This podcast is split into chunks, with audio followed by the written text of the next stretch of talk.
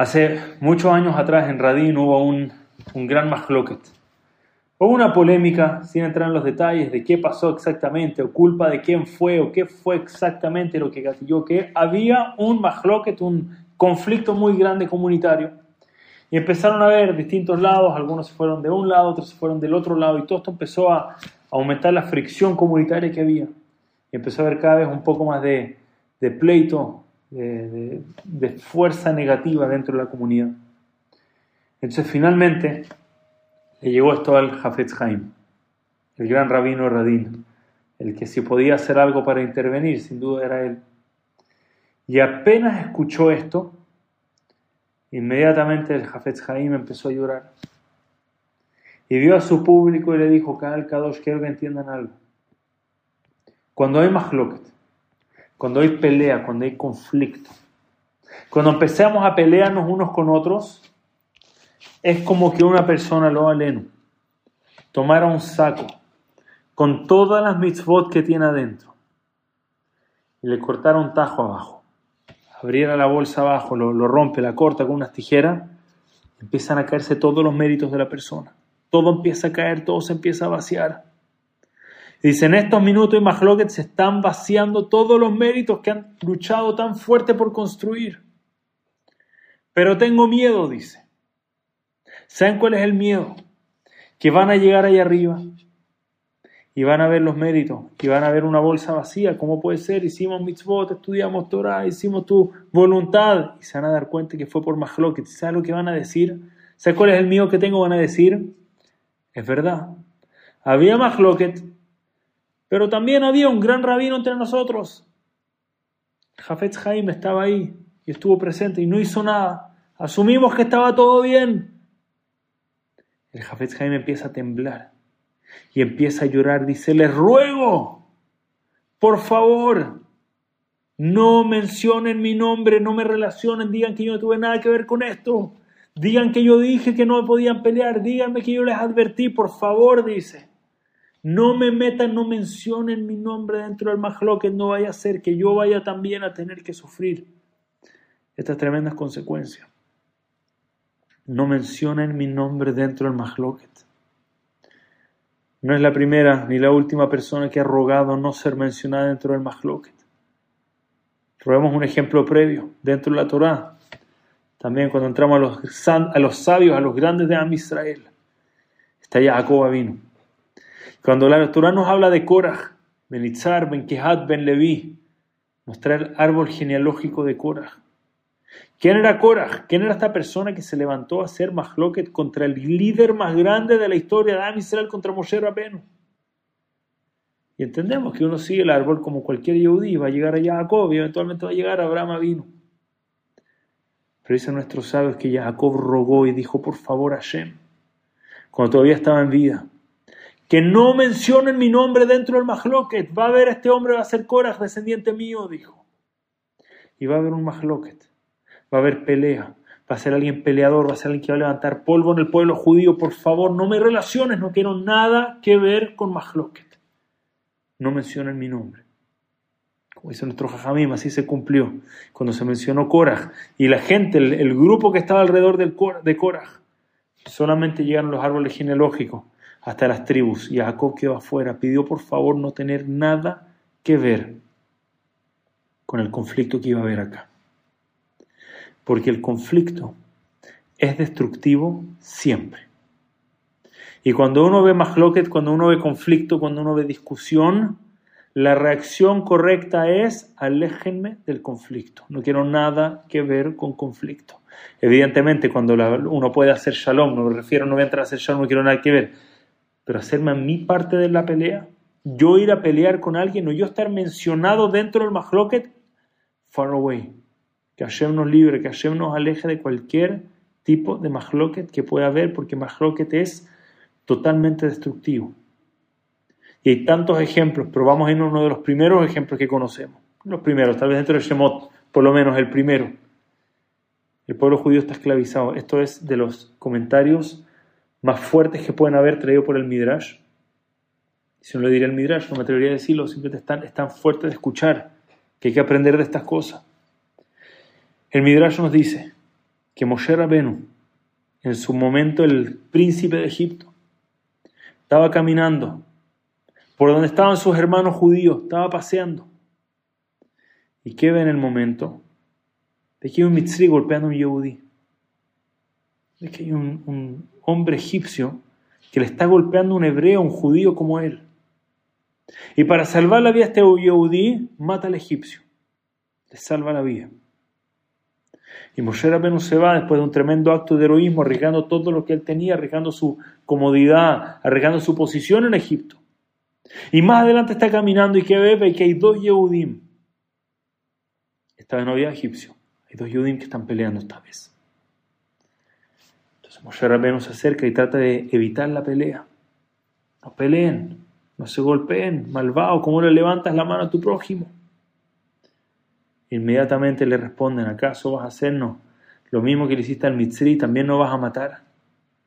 Y se quedó una pero no entendió, ajeno das andabar. Ya se sabe lo ocurrido. Entiendo que ahora lo que yo pensé que fue discreto, que ese Yehudí nunca me iba a acusar, sí lo dijo, sí me lanzó con los leones, sí habló y avisó que yo había matado a un egipcio y ya se sabe lo que yo hice. Entonces me tengo que escapar. Ajeno da andabar. Ahora me doy cuenta que ya el asunto es conocido.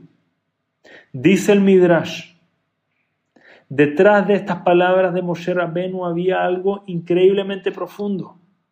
No solamente estaba diciendo, ahora ah, ya se sabe lo que está pasando, ya todo el mundo sabe lo que pasó, sino que dice que Moshe Rabenu tenía una duda por mucho tiempo. Este es Am Israel, es el pueblo elegido, es el pueblo de Hashem. ¿Cómo puede ser que lo están pasando tan mal? ¿Cómo puede ser que están en Egipto, esclavizados, maltratados? ¿Cómo puede ser? Pero ahora, ahora que ve pelea entre dos Yehudim, ahora que ve que uno es capaz de acusar al otro y avisarle a otros Mitzrim que Moshe Rabenu mató a uno defendiendo a un Yehudí. Ajen no da andabar, dice Moshe Rabenu. Ahora entiendo todo el asunto. Hay mahloket. Y cuando donde hay mahloket siempre hay cosas malas, siempre hay consecuencia. No entendía por qué está pasando esto en Amisrael, pero ahora que veo que hay que ajeno no da Dabar, ahora entiendo perfecto cuál es el problema. La fuerza del Mahloket, lo alenu, la destrucción que hay en el Mahloket. Rabhaim Belsky, uno de los grandes geonim en Estados Unidos, en Brooklyn, tenía miles y miles de talmides jajamim que lo seguían a él. En una ocasión, el Rabbelsky le tocó hacer un psak de alajá, le tocó dictaminar algo en alajá y dictaminó algo que era de esas polémicas. Diga lo que diga, alguien va a quedar descontento. Y dijo su psak, dijo cómo él dictaminaba esta ley. Mucha gente lo apoyó, gente no lo apoyó, está bien, a veces grandes talmides jajamim le tocan estas posiciones difíciles. Uno de los hasidim, Rabbelsky, de sus fuertes seguidores, estaba en el trabajo y tenía un trabajador que se le acercó y le dijo, oye, tu rabino, del que siempre hablas, del que admira, ¿viste que dijo esto? ¿Qué le pasa? Dice, ¿cómo se le ocurre decir algo así? Está equivocado, seguro está equivocado, mira, yo creo que ahí le pagaron, ahí... Lo aleno, a veces escuchamos gente hablar así, ¿verdad? Al rabino le conviene porque política, mira, lo aleno, nunca hablemos cosas así. Él le dolió muchísimo, hablando de unos guionim, de nuestra época. ¿Cómo se te ocurre hablar algo así? Para nada, él dijo le mete, él dijo de nuevo, dentro de lo que él entendió, y nosotros nos juzgamos para hablar de los jajamim, están en otro nivel. Y a uno le dice, mira, muy lindo todo, pero yo ya he visto que él, y le empezó a hablar feo del rabino, feo de un gaón, empezó a hablar cosas que no, no correspondían, cosas muy feas, y él dijo, mira, no, te está metiendo con mi rabino, con alguien que yo quiero mucho, por favor, salte del tema, aléjate, por favor, no digas más. Pero el día siguiente empezó de nuevo. Empezó de nuevo a hablar, la Harra horrible de unos grandes de la generación. Por favor, no hables más, por favor, no quiero, escúchame, le dice. Me estás arruinando mi ambiente de trabajo. Si tú sigues con esto, te voy a tener que sacar del trabajo. Te voy a que despedir.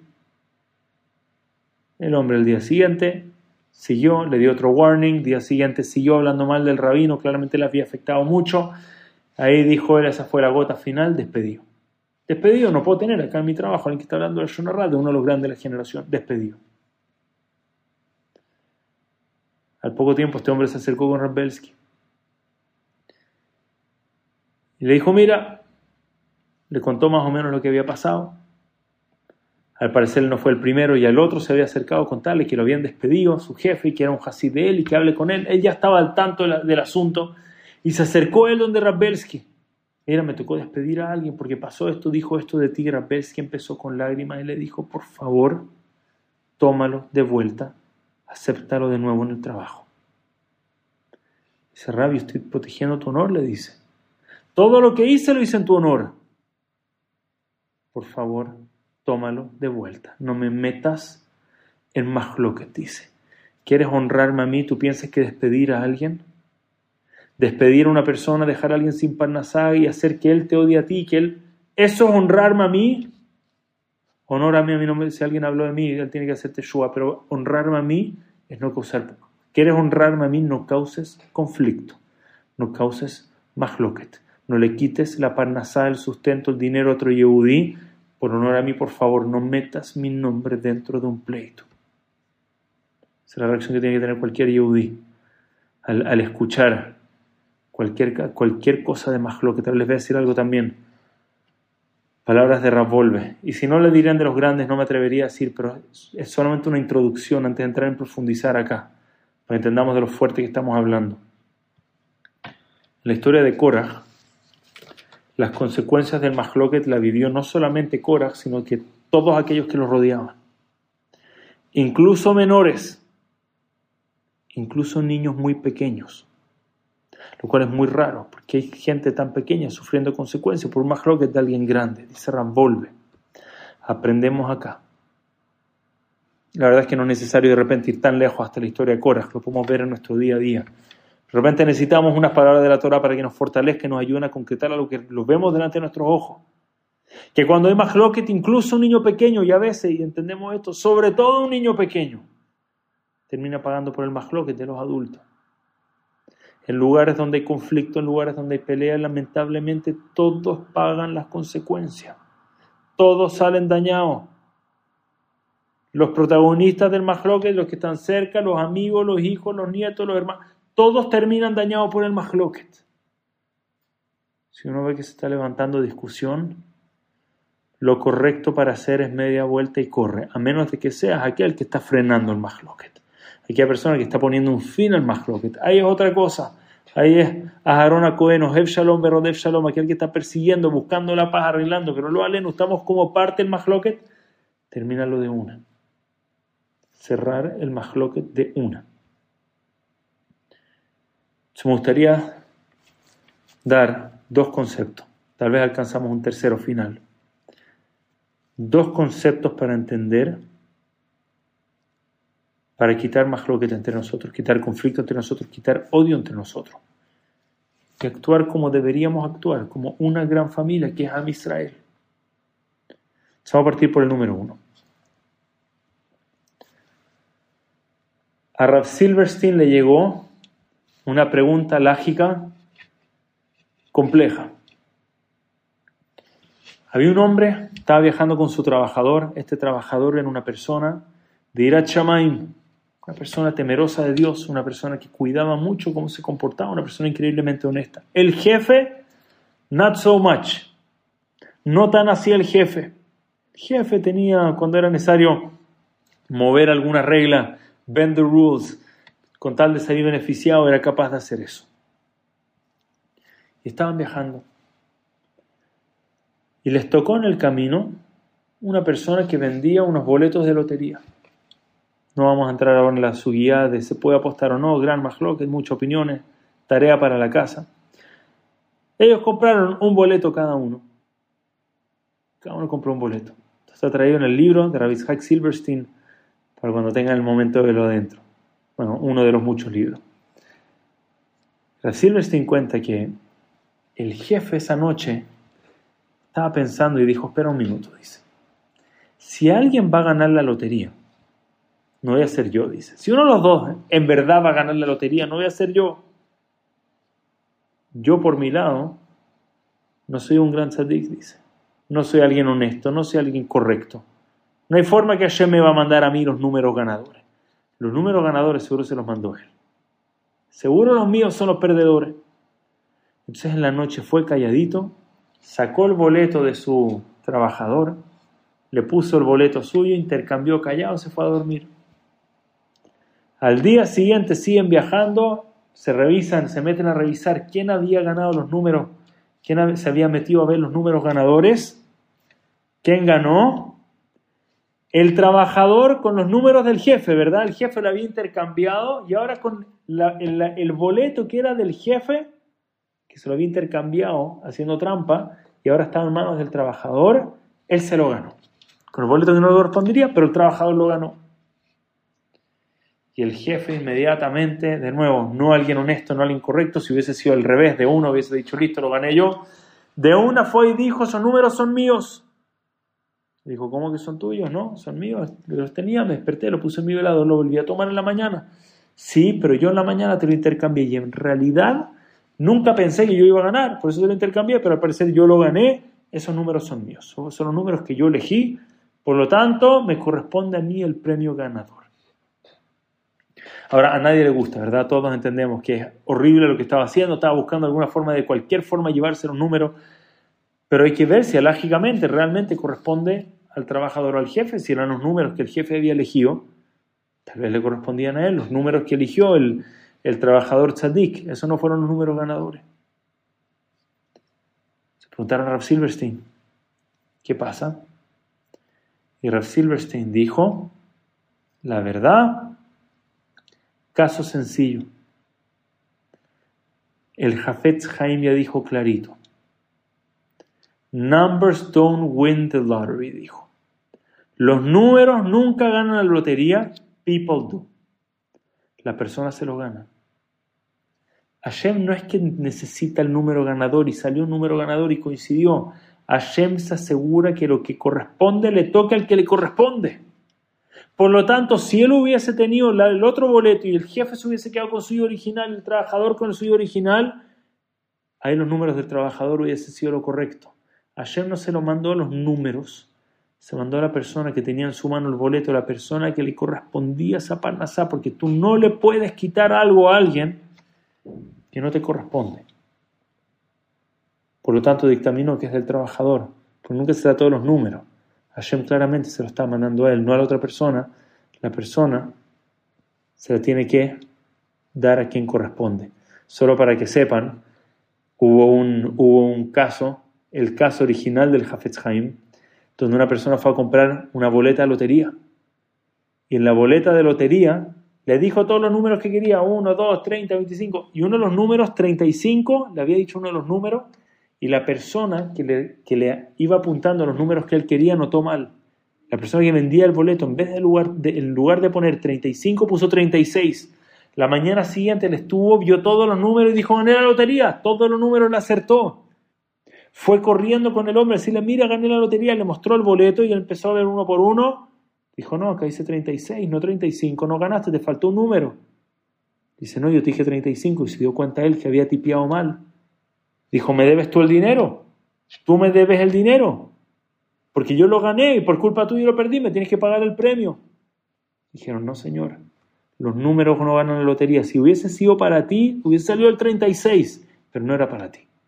El número no lo gana, la persona lo gana. Tú hubieses puesto 35 y no hubiese salido 35 en la lotería, estimados. ¿Saben cuántas veces sale un mahloket? Sale una pelea, sale un conflicto, Dios no lo quiere, alejarnos siempre del conflicto. Porque alguien tiene algo que me correspondía, o alguien tuvo un honor que me correspondía a mí, o alguien siento yo. Cada Yehudi en el mundo siempre va a tener lo que Hashem quiere que tenga. Y si alguien se llevó algo y le correspondía, don't worry, Hashem devuelve. Hashem lo devuelve. Es verdad, tenemos métodos a través de Dintura, ok, pero levantar Mahloket nunca. ¿Para qué? ¿Qué vamos a ganar con Mahloket? ¿Y cuánto vamos a perder? Uno, uno, normalmente no pone la balanza, uno ve todo lo que hay para ganar, si lo logro y si lo peleo y si lo saco. ¿Y qué pasa con todo lo que perdemos en el camino? Niños menores salen perjudicados, aprendemos de Korah por causa de la pelea, por causa de Mahloket, somos hermanos, somos familia, ¿por qué estoy peleándome con mi hermano? Muchas veces literalmente con un hermano lo aleno. ¿Para qué me estoy peleando con otro yudí? Para algo que si tiene que ser mío, va a ser mío igual. Si no tiene que ser mío, qué bueno que se fue y que no está en manos algo mío, algo que es de otra persona que está en mis manos. Baruch Hashem, mira Bueno, hay un ejemplo, uno de mis ejemplos favoritos. Escuché a mi esposa hace muchos años atrás y sé que lo compartió. Y la Hazaraka es tan sana. Habían dos amigos increíblemente cercanos. Uno se llamaba Daniel, conocido por Dani, se llamaba Kalman. Dani y Kalman, íntimos amigos. Amigos de pequeño, crecieron juntos, fueron al colegio juntos. Eventualmente fueron a la universidad juntos. Tenían un año de diferencia, uno entró un poquito antes de la universidad, estaba un año arriba del otro. Y Dani, el que era un año mayor, graduó un año antes y consiguió un trabajo muy bueno. Bueno, Hashem fue bien su primer trabajo, trabajo estrella. Un año después graduó Kalman, pero para Kalman la situación no era igual de fácil, era un poco más difícil. Porque justo graduó en un año en plena crisis financiera. A mí me tocó, yo gradué en 2009, así que sé perfecto lo que es pasar y entrar al mundo laboral cuando hay una crisis fuertísima no habían trabajos disponibles. Realmente no habían trabajo disponible.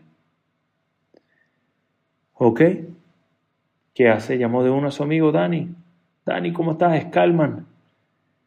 Necesito tu ayuda, a ver si tienes alguna conexión. Le dijo, escúchame, tú eres mi hermano, dice. Yo acá tengo una muy buena posición, llevo un año, pero me hizo un muy buen nombre. Si acá pongo tu nombre, tú vas a entrar tranquilo, tú ya tienes trabajo, olvídate. Dice, ya, está todo arreglado, lo llama al día siguiente, confirmado, bienvenido a la empresa Paralelo al lado mío, dice, te conseguí VIP, entra de uno arriba. Calman, muy agradecido, entró a trabajar con su amigo Dani. Y ahí siguieron juntos, hicieron el colegio juntos, universidad juntos, ahora están trabajando juntos, uno al lado del otro, y así fueron pasando. Algunos años fueron los dos subiendo, los dos ascendiendo. Y finalmente llegó el momento, el jefe top, el CEO estaba retirándose, llegaba el momento con un nuevo CEO no sé cuál es el término CEO, gerente general, Chief Executive Officer, el nuevo que iba a estar ahí al mando. Necesitan alguien bueno, alguien confiable, alguien con experiencia. Y Dani ya estaba listo para recibirlo, el que más tiempo llevaba, el que más se la había jugado. Llegó el día de la promoción y no fue para Dani, como se podrán imaginar, ya saben a dónde va esto. La promoción fue para Kalman. Kalman tuvo una nueva posición ganando más de cinco veces lo que ganaba Dani. Imagínense. Dani le había dado el trabajo. Dani lo puso, lo capacitó, lo tomó, le puso su posición, lo hizo todo por él. Pero la promoción fue para Kalman. Él llevaba un año más y le dio el trabajo. Y Kalman, la verdad, ni lo pensó, ni se acordaba, es verdad. Hace muchos años atrás entró, pero ni se acordó de eso. Yo entré, me lo, gané. Y tomó su posición. Él nunca entendió que, que Dani se había enojado por eso, nunca se dio cuenta, de hecho. Solo se dio cuenta que Dani con un tiempo fue mucho para él, más de lo que pudo aguantar, y se fue alejando de su amigo de toda la vida. Se fue alejando, no lo podía ver, después no podía hablar con él, no podía estar en la misma pieza. Eso pasó a incluso, digo que lo muevan a otra área de la oficina. Llegó prácticamente, Carmen tampoco quiso empujar mucho, saludo de pasillo, pero así frío, hola, hola, hasta ahí, nada que hablar. Carmen nunca supo lo que pasó, nunca entendió por qué su amigo estaba tan enojado. Pasaron los años, las vueltas de la vida, pasaron los años. y alguien llama a Dani y le dice, tengo un muy buen shidduch para tu hijo, una muy buena pareja para tu hijo. Me encantaría, mira, una niña buena, de buenas midot, buena familia, muy linda familia, persona temerosa de Hashem, Olvídate, perfecta para tu hijo. ¿Quién es esta niña? Dice, mira, justo vi un poco los padres, tal vez tú lo has escuchado, has escuchado de él porque vi que estudiaron juntos en el colegio, en la universidad, incluso llevan trabajando en la misma empresa muchos años, tal vez lo conoce. Y él ya sabe dónde va, dice, no me digas, dice, a ver, esta es la hija de Calman para mi hijo, eso es. Ah, lo conoce, ella misma, buena niña. Y ahora Dani tiene un dilema. Porque es una buena niña, ¿cómo va a privar a su hijo una buena niña? Por otro lado, situación muy incómoda. Ya no se hablaba con, con Calman. Se dice, mira, yo no voy a privar además ¿Cuán lejos va a llegar? Un shidduch, ok, va a salir, probablemente no pase nada, vamos a ver qué pasa. Y el hijo sale, sin saber nada del historial, nadie sabía del historial, sale, vuelve, y mi hijo, listo, no, no, no hay presión, tranquilo, normal, si no te gustó. Le no, papá, esta niña es la mujer de mis sueños, le dice. Oh, ahora, ahora se puso serio, ¿verdad? Bueno, tómatelo con calma, tranquilo. No, vamos a salir mañana de nuevo, olvídate, estoy vuelto loco. Mira, estamos conectados, y somos el uno para el otro. Segunda cita, tercera cita, ya. Él, él dio lo que ella, así que no, no puede quejarse, nada que hacer. Le dio su braja y apoyó a su hijo principio a fin. Pero imagínense, se puede haber quebrado un, un shidduch por mahloket. Y, y, y pasa, son cosas que pasan lamentablemente. Llegó el momento, se compromete la pareja. Se compromete la pareja pues de años de rabia, de rencor, ahora le toca a Dani ver cómo su hijo se casa con la hija de Kalman. Están en el Lejaim, están sentados en, el, en un momento de alegría, el Lejaim de la pareja. Y se acerca Kalman con Dani, no se han hablado más que hola en mucho tiempo. Más alto, Dani, mi amigo. Kalman, más alto. Vamos a hablar unos minutos. De una vez como lo mira. Mucha gente ahora dice, no, quiero tres minutos, le dice, dame tres minutos. Y se sienta Dani con calma. Cuéntame. Dice, mira, te quiero decir algo. Yo sé que las cosas con, entre nosotros han cambiado. Nunca supe por qué. Yo sé que algo tuve que haber hecho. Soy alguien despistado y sé que algo hice en algún momento que tú no pudiste perdonar y que no te quería presionar.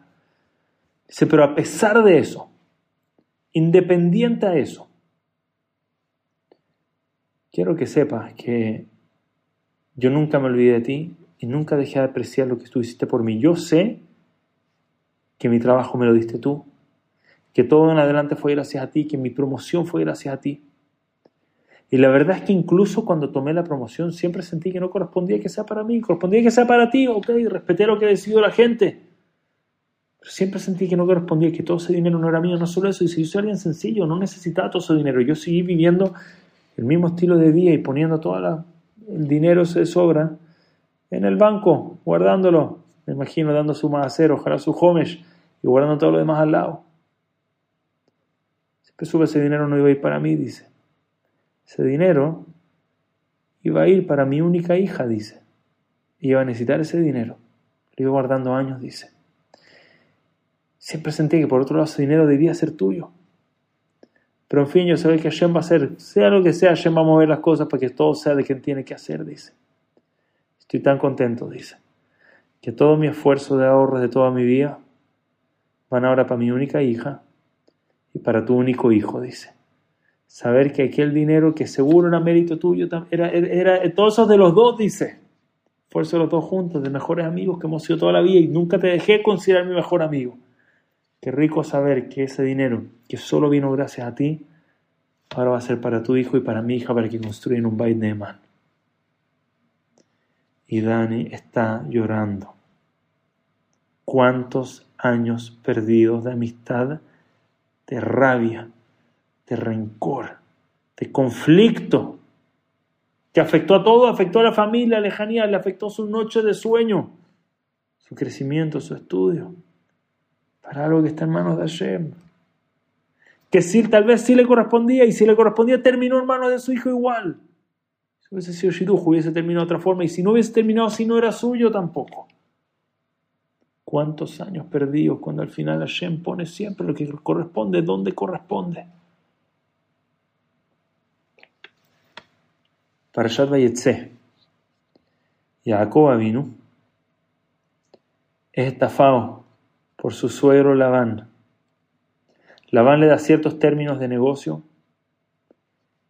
algo que no favorecía a Jacob en lo absoluto, y Jacob dice, ok, lo que diga suegrito, vamos adelante. Bueno, Labán cambia los términos, Shem también cambia los términos, movió todo, y Jacob sale beneficiado, Labán sale perdiendo. Dice, te cambio de nuevo los términos.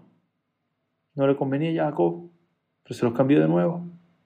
Yo dice, no hay problema, yo también los cambio de nuevo. Volvió a cambiar, Jacob sale ganando de nuevo.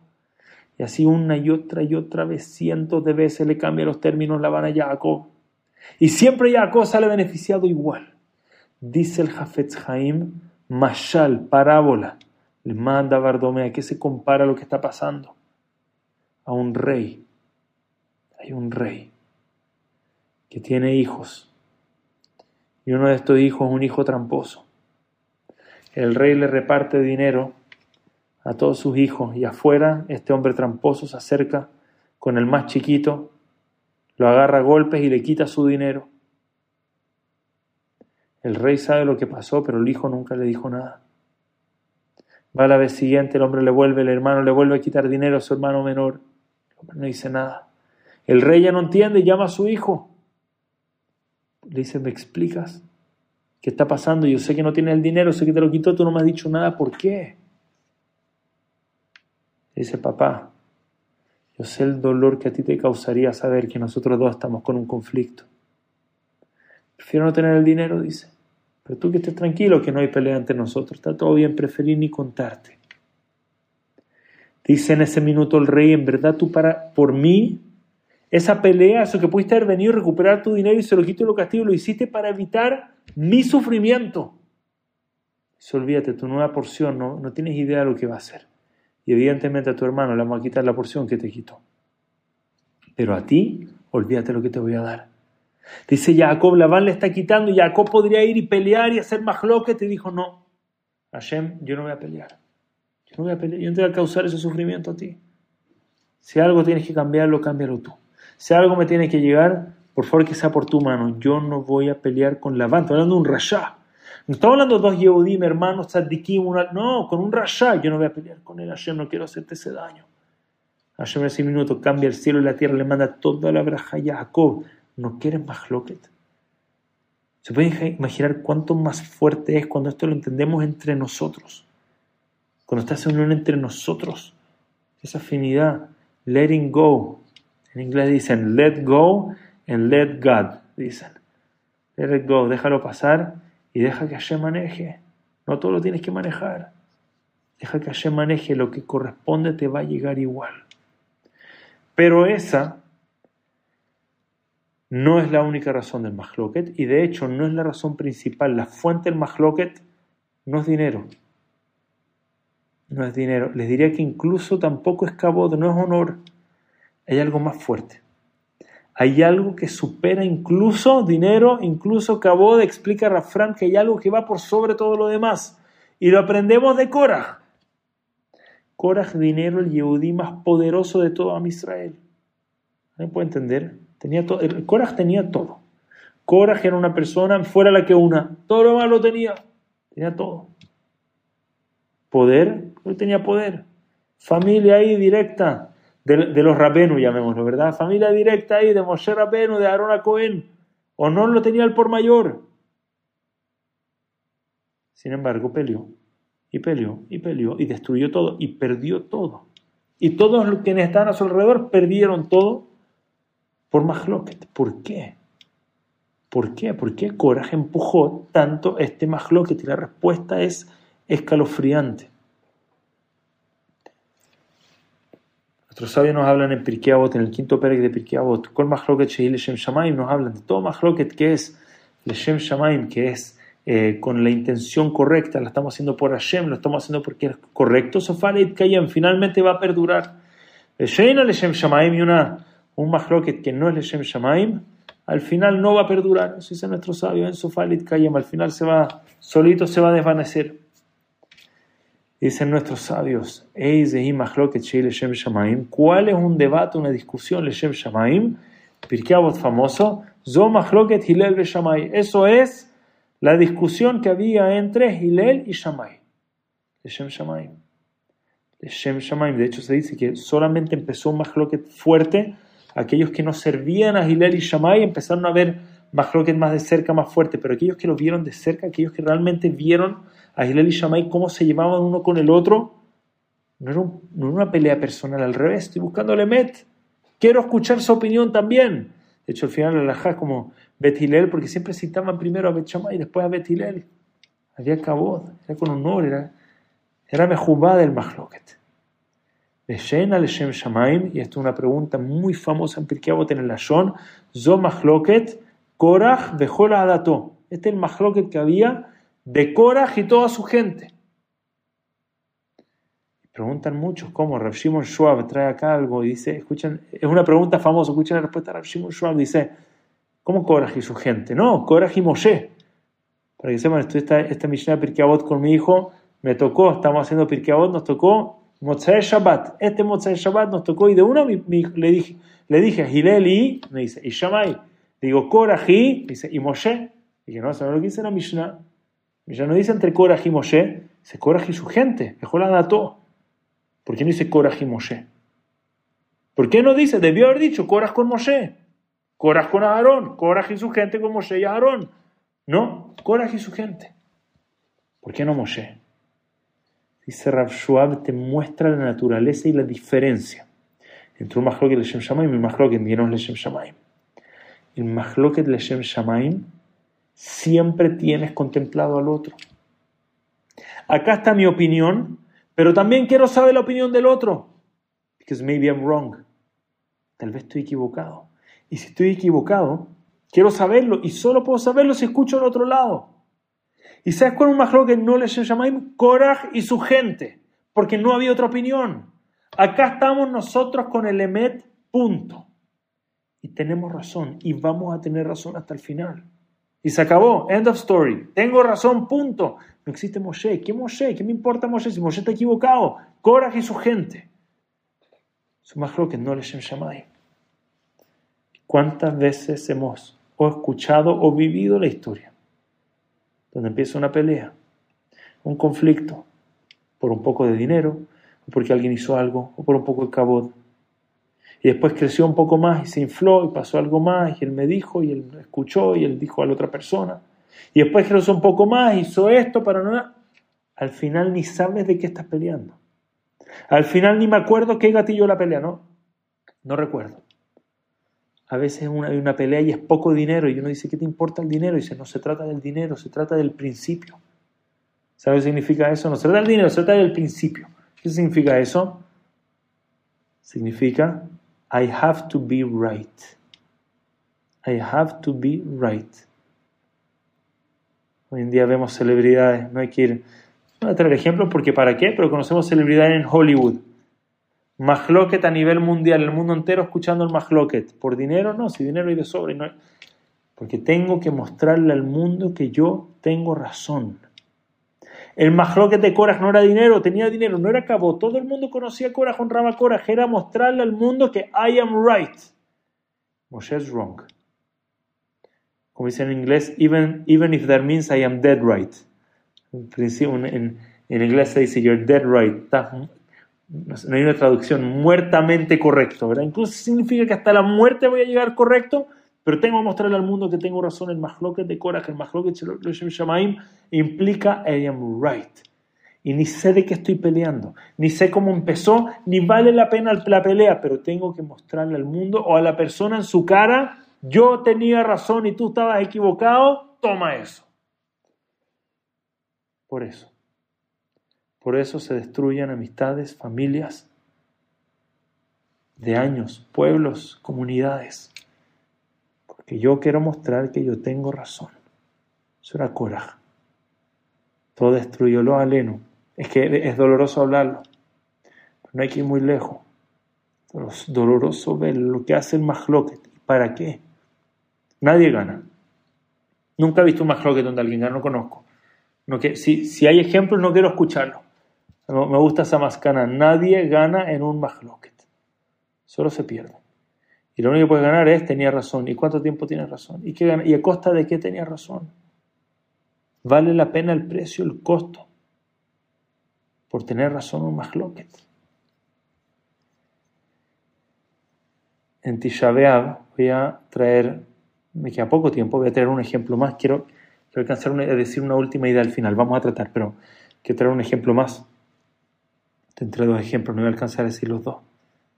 Ok, voy a explicar un principio voy a traer el segundo ejemplo. Vamos a saltar un ejemplo, a ver si, si nos da tiempo volvemos atrás.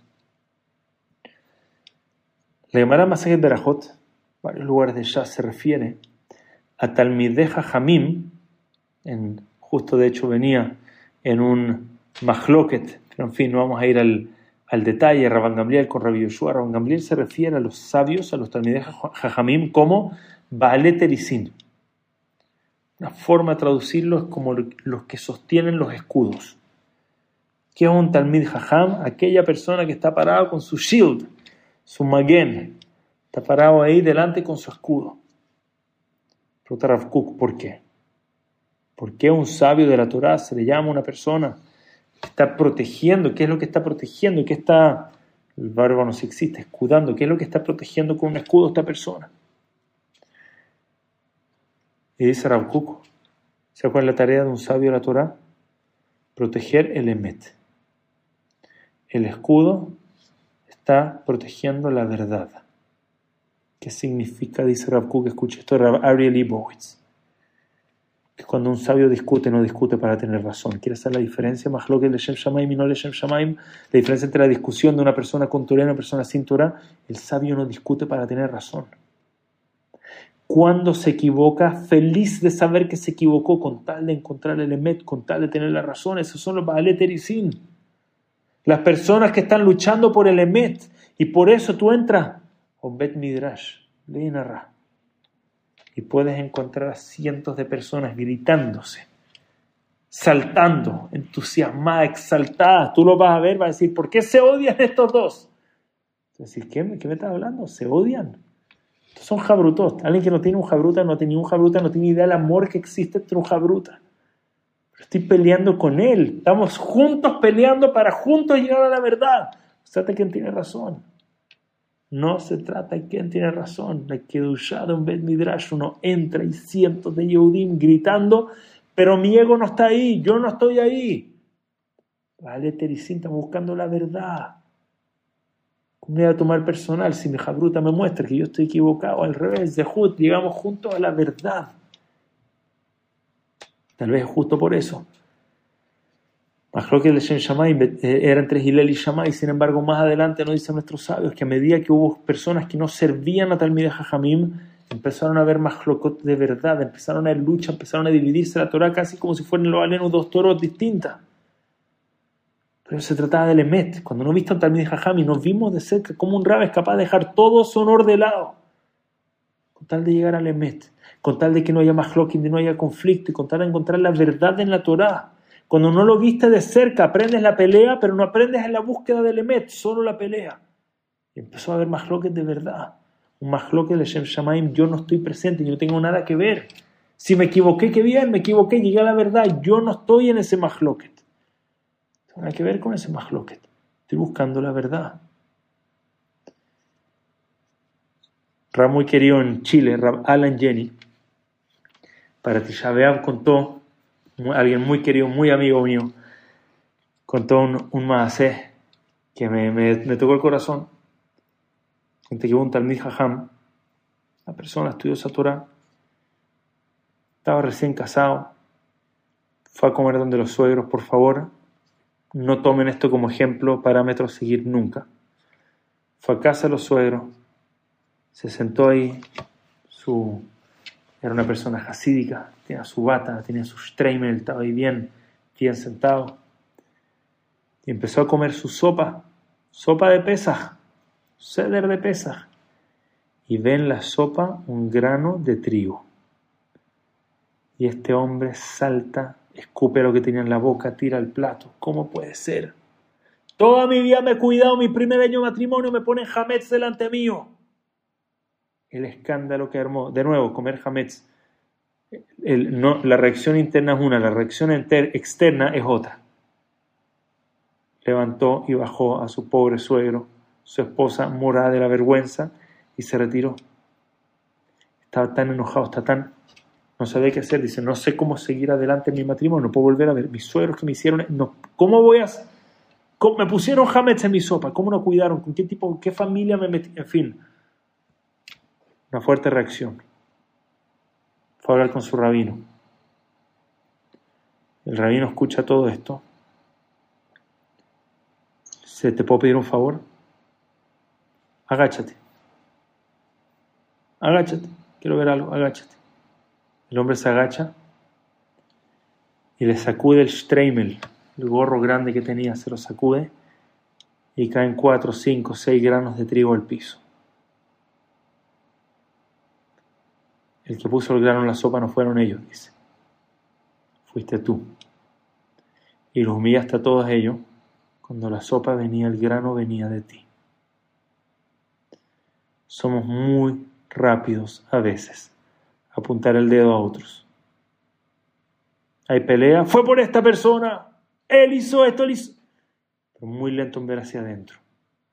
Tenemos el emet tengo el meto, estoy peleando para tener razón, estoy, estoy peleando porque sí.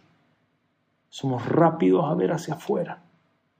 Lamentablemente nuestra naturaleza, la que queremos luchar, vemos hacia adentro también. Estamos buscando, estamos buscando el emet, estamos buscando la pelea, estamos buscando tener razón, estamos buscando ganar a costa de lo que sea. Y una frase una vez escuché en inglés, la traducción sería algo así, dice, si hay una pelea en cada bar en el que entras, probablemente eres tú, dice. Si donde caminas ves Mahloket, es que todo el mundo, nadie entiende el mundo. Donde vas hay Mahloket, tal vez no es el mundo. Tal vez uno mismo que tiene que revisarse. Soy yo el que lo causa, soy el que lo sigue, soy el que engancha. Tengo que aprender un poco a debatir, a dejar pasar un poquito más. Mi esposa compartió, me compartió una idea muy linda. Escuchó a Rav Shlomo Fargi, si no me equivoco, la semana pasada, algo fresh partió en la mesa de Shabbat con mis niños, me encantó lo que dijo. Dijo que personas que tienen naturaleza, gente que tiene naturaleza a enojarse, hay gente que tiene naturaleza a, distraerse, hay gente que tiene naturaleza a ser más irresponsable. El Shomo Fargi hablaba de cómo nuestras naturalezas tenemos que aprender a usarlas, nuestras, nuestras debilidades tenemos que aprender a usarlas en nuestro favor. Y él decía, ¿te gusta el mahloket? ¿Eres alguien que te gusta pelear, te gusta ir, te gusta levantar, te gusta pelear, te gusta mostrar que tienes razón? Entonces pelea, decía Rafarge. Pero elige para qué. ¿Te gusta el mahloket? Úsalo, pero úsalo en tu favor. No hagas una pelea en tu comunidad. No un escándalo cuando no te dieron la lía o no te dieron... No pelees en la comunidad, trae en tu comunidad. Pelea para defender tu comunidad. Pelea para defender a tu familia. Pelea para cuando veas a alguien atacando al pueblo judío, alguien haciendo frases, comentarios antisemitas. Ahí usa el mahloket, no, úsalo para bien, no para causar pelea dentro de Am Israel o aleno, no para traer conflicto entre nosotros. Usemos la herramienta para bien, la herramienta a nuestro favor, como tenemos que usarla. Sabias frases, sabias palabras. Rav Shlomo mi esposa, en nombre Rav Shlomo Si vamos a pelear, peleemos para bien. La pelea siempre trae un costo. Alguien que por naturaleza tiene más loquet, anda a pelear por tu gente, no en contra de tu gente. ¿Cómo cambiaría la vida de nosotros peleando por defendernos unos a otros? Vale, sin buscando la verdad. Buscando la verdad. Voy a cerrar con esto. Harry Ashkenazi estaba manejando apurado, desesperado por encontrar un estacionamiento. Tenía que llegar a tiempo, tenía una reunión, tenía que ir antes pasar por el supermercado por un encargo. Por favor, hallamos un estacionamiento y encontró el estacionamiento. No sé quién conoce, ¿conocen el chiste del estacionamiento? No es cómico, pero igual yo no soy cómico. El chiste va así, el, chiste va que hay alguien buscando un estacionamiento.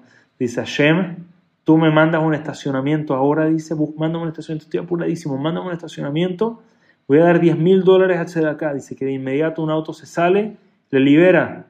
Dice, Chef, no te preocupes, ya encontré, olvídate, no dije nada, le dice. En fin, eh, chistes aburridos. El hombre estaba en esa, Hashem, por favor, mándame estacionamiento, mándame. De repente encuentra uno libre, perfecto, baja arriba a toda velocidad, se estaciona, se baja. Ok, Baruch Hashem encontró baja, hace su compra, está volviendo a entrar. Y hay una señora estacionada cerca, bajándose el auto, ve a Harry y le pone una mirada, esas de rabia, esas de enojo. Dice, ahora, perdón, hice algo. ¿Cómo que no hice algo? Dice, llevaba 15 minutos esperando un estacionamiento y me puse ahí para estacionar y me quitaste mi estacionamiento. Harry dice, no, ¿en serio? Ah, te vas a hacer el loco. Yo sé que me viste, le dice. Sé que me viste. Yo ahora recién me estacioné, mira cuánto tiempo mis bueno, no quiero hablar contigo. Y se media vuelta y la señora se va. Harry se fue medio afectado, medio revuelto, pero en fin, ¿qué podía hacer? Él sabe que no fue a propósito, le habló también bien feo a la señora, pero en fin, se retiró. Llega ese año Yamim Noraim, tiempos de introspección, Rosh Hashanah Yom Kippur, a reflexionar si hay algún cabo suelto por ahí, algún mahloket, algún conflicto pendiente. Empieza a recordar si le debe algo a alguien y se acuerda de la señora del auto que se había enojado mucho y que nunca se disculpó, es verdad, no fue a propósito, pero fue tan rápido, nunca se disculpó. Y llamó a esta mujer. Empezó a averiguar quién era, averiguó por el auto, por cómo se veía, consiguió el número y la llama por teléfono. Y sobre todo las con Harry Ashkenazi, dice, no tengo idea quién es. Le dice, escucha, hace un tiempo atrás, ya varios meses, no sé si te acuerdas, pero tú fuiste al supermercado, estabas apurada y yo te quité el estacionamiento si te acuerdas. Ah, claro que me acuerdo. Tú, claro que me acuerdo, le dice. Escúchame. Te llamo para decirte que vienen los Hagim y quiero disculparme con todo y primero quiero que de verdad sepas que fue un accidente y lo siento mucho, pero más allá si fue o no fue y si estuve mal o no, porque no, no siempre se trata si tengo razón o no. Te llamo para pedirte perdón. Sé que lo pasaste mal, sé que estuviste mucho tiempo esperando, me imagino que tú estás igual, tal vez más apurada que yo. Así que perdón por el problema que te causé y, espero que me perdones. Espero que me perdones. O sea, qué impresionada. Qué impresionada. Era alguien no muy fan en general de alguien religioso, menos cuando le quitó el estacionamiento, pero ahora dijo la verdad. My respects, le dice. Tienes mis respetos. ¿Te acordaste que me llamaste, que te atreviste a llamar? Eso es coraje, que me llamaste a pedir perdón a alguien que no conoce. Les voy a resumir la historia. Pasaron los años y a esta mujer la llaman para un shidduch para su hijo. La joven Ashkenazi. Joven Ashkenazi, hija de Harry Ashkenazi. Partimos con una que iba con otro tono, cerremos con esta, hija de Harry Ashkenazi. Dan dice, ¿dónde firmo?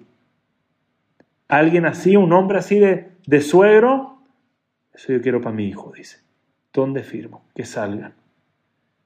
Todos estos dos terminaron siendo consuegros, terminaron juntos bajo la jupa. Pero si hubiese quedado el Mahloket, si hubiese quedado el I am right, si se hubiese tratado de quién tiene la razón, eso nunca hubiese terminado bien. Escucha el nombre, no, ni me hables de ese tipo, nunca se disculpó, nunca nada. No siempre se trata si tengo razón o no. Y como no se trata si tiene razón o no, un que terminó en shalom, terminó en el shidduch apropiado para el hijo y la hija de estas personas. El que no trae nada bueno, pero el shalom trae todo. En el shalom está todo para Shabbat Hukotai. Tienes shalom, tienes todo, dice Rashi. Dice el opuesto. Si no tengo shalom, ¿qué tengo? Tienes shalom, tienes todo.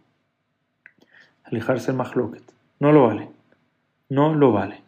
Sé que mientras hablaba iban apareciendo preguntas para casos específicos, acercarse a su local rabbi, acercarse a ver cuál es la forma más pacífica, mejor, más apropiada de lograrlo según la Torah, según la Alajá, pero no entren en la pelea personal, busquen la verdad, busquen la verdad, dejen que Hashem se encargue del resto, no personal, no con rabia, no entremos en que todos pierden cuando hay mahloket.